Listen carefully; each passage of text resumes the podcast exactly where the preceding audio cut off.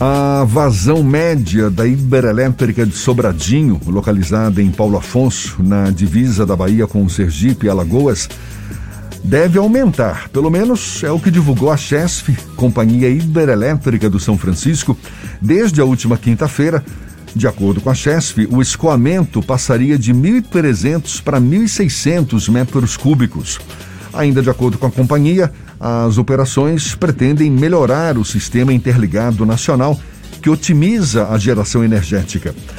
Bom, a gente também fala mais sobre esse assunto conversando agora com o vice-presidente da Assembleia Legislativa da Bahia, o deputado estadual Paulo Rangel, do PT, nosso convidado aqui no Issa Bahia. Seja bem-vindo. Bom dia, deputado. Bom dia, Jefferson. É um prazer muito grande é, falar com vocês é, nesse momento e está tratando assim de um tema tão sério para a vida da sociedade brasileira como um todo. Prazer todo nosso, deputado. Como é que a Assembleia Legislativa da Bahia vem acompanhando a crise hídrica aqui no Brasil e o que, que vem sendo discutido no âmbito dos deputados para que a Bahia não tenha que passar, por exemplo, por um racionamento de energia? Olha, Jefferson, para ser muito franco, né, além eu diria, da Assembleia Legislativa está tratando de questões assim mais emergenciais, principalmente ligadas a questões relacionadas com o Covid. Esse é um tema mais nacional, né? Então isso é mais tratado por deputados que são afeitos ao tema, como é o meu caso, que sou é, ex-funcionário, sou um funcionário aposentado da CHESF, e que durante grande tempo da minha vida eu dediquei, inclusive, a escutar esse tema. Mas, obviamente, que todos os deputados, e vai ter o um momento, inclusive, que isso vai estar sendo é, tratado é, na Assembleia Legislativa. Agora, a situação ela é muito, muito preocupante. Né? Muito embora, como falou você, a gente vive hoje uma situação, de certa forma, até atípica, porque as, as crises hídricas, elas sempre aconteceram mais relacionadas com os reservatórios no Nordeste. E nesse momento nós temos uma situação muito boa.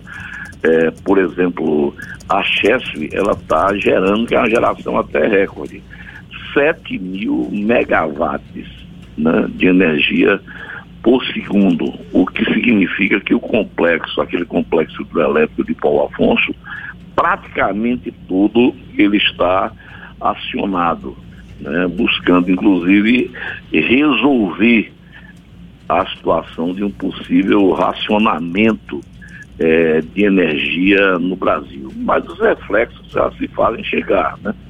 A conta de energia ela já aumentou e a gente vê algumas ações preocupantes começarem a acontecer é, no Congresso Nacional, né, como foi o caso agora é, do relator, inclusive da Bahia, né, o, o Adolfo, Adolfo Viana, né, ele colocar de última hora é, na MP, que vai ser votada pelo Congresso Nacional e pelo Senado, é, uma verba de 46,5 milhões como subsídio para é, fontes independentes de energia, privilegiando, inclusive, é, eu diria que a produção é, do carvão, é, do óleo, que são é, elementos que encarecem mais ainda a conta de energia. E trabalhando algumas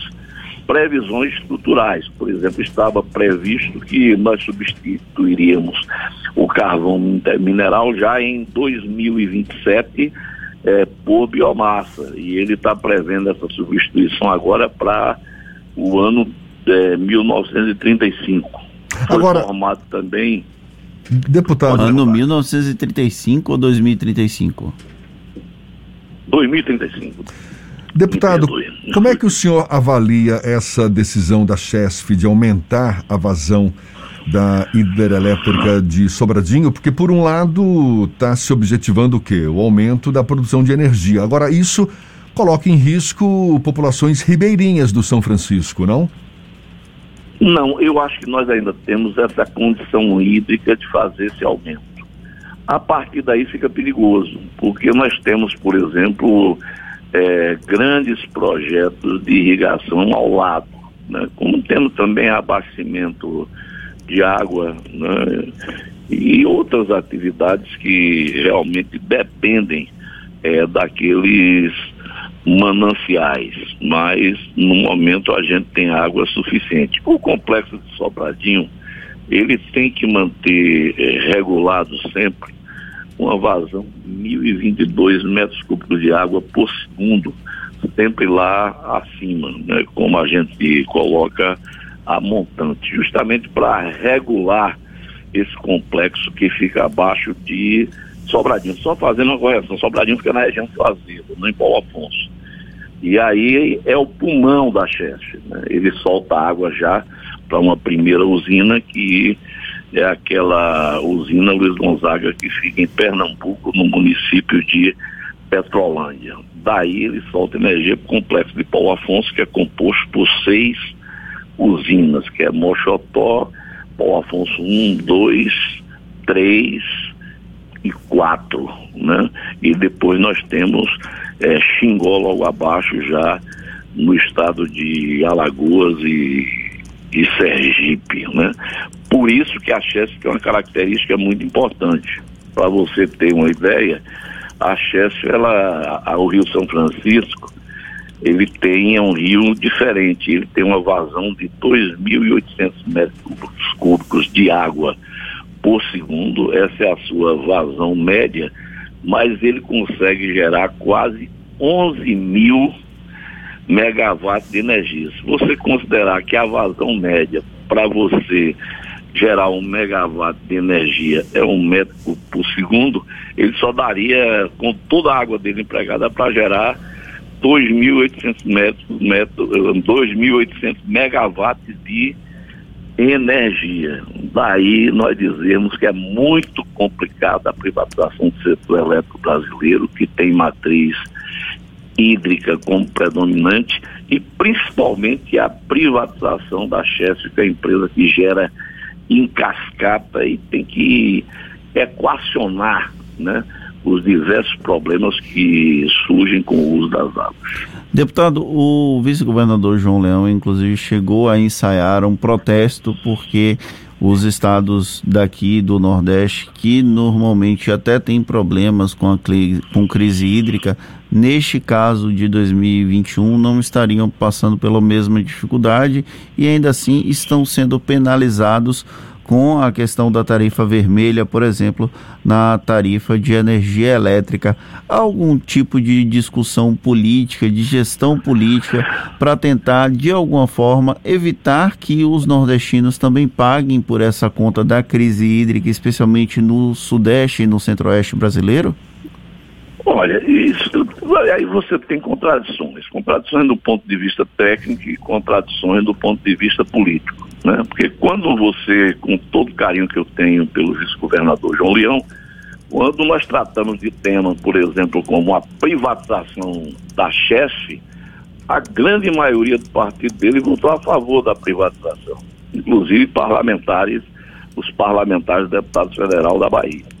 Eu sempre defendi anteriormente que a Chesf continuasse sendo uma empresa voltada para o abastecimento energético do Nordeste, vendo a Chesf, inclusive, como uma indutora de desenvolvimento, já que a Chesf é quem produz a energia mais barata do Brasil e talvez a energia mais barata do mundo.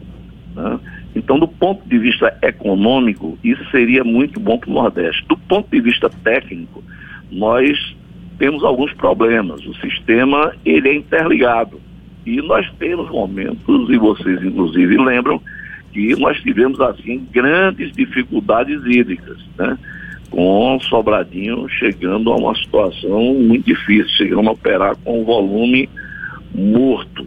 Eu diria que essa discussão é uma discussão mais séria, mais ampla. Por exemplo, nós não podemos permitir que de uma hora para outra o governo federal ele crie um grupo aí chamado de GREG, GREG, CREG, CREG, que é uma Câmara de Regras Excepcionais para a Gestão de Recursos Hídricos, onde ele tira totalmente a força do IBAMA né, e da ANA, que são órgãos que têm uma responsabilidade maior com, eu diria, com o meio ambiente, com o uso adequado dos recursos hídricos, que faz um diálogo com a sociedade no geral, principalmente com a sociedade civil. E essa responsabilidade, inclusive, da gestão de qualquer crise, ela fica só com o Ministério das Minas e Energia, né? que pode agir de forma muito autoritária e esse poder quase concentrado na visão do presidente da República. E quando nós temos um presidente da República como esse aí, você imagine o perigo. Esse, é, é, essa MP também, ela traz algo que a sociedade tem que despertar, que é o seguinte, o investimento que vai sair da, da, da sociedade de 35,6 bilhões para que sejam investidos em gasodutos, e isso aí vai sair da tarifa de transmissão de energia elétrica, que vai ser paga também pelo consumidor de energia elétrica. Então, o que está se construindo, independente inclusive dessa crise hídrica específica, é uma verdadeira monstruosidade. A energia vai chegar num preço no Brasil que a sociedade ela não vai ter realmente como pagar a conta. Então, isso vai impactar, inclusive, nos consumidores mais simples, mas vai impactar também nos consumidores industriais, o que vai trazer realmente problemas para a produção brasileira e, consequentemente, é, para o desenvolvimento do nosso país. Deputado estadual Paulo Rangel, do PT, que também é vice-presidente da Assembleia Legislativa da Bahia, muito obrigado pela sua atenção dada aos nossos ouvintes. Bom dia e até uma próxima. Olha, muito obrigado a vocês também. Bom dia e nós estamos à disposição. Tá certo, agora 8h40 na tarde FM.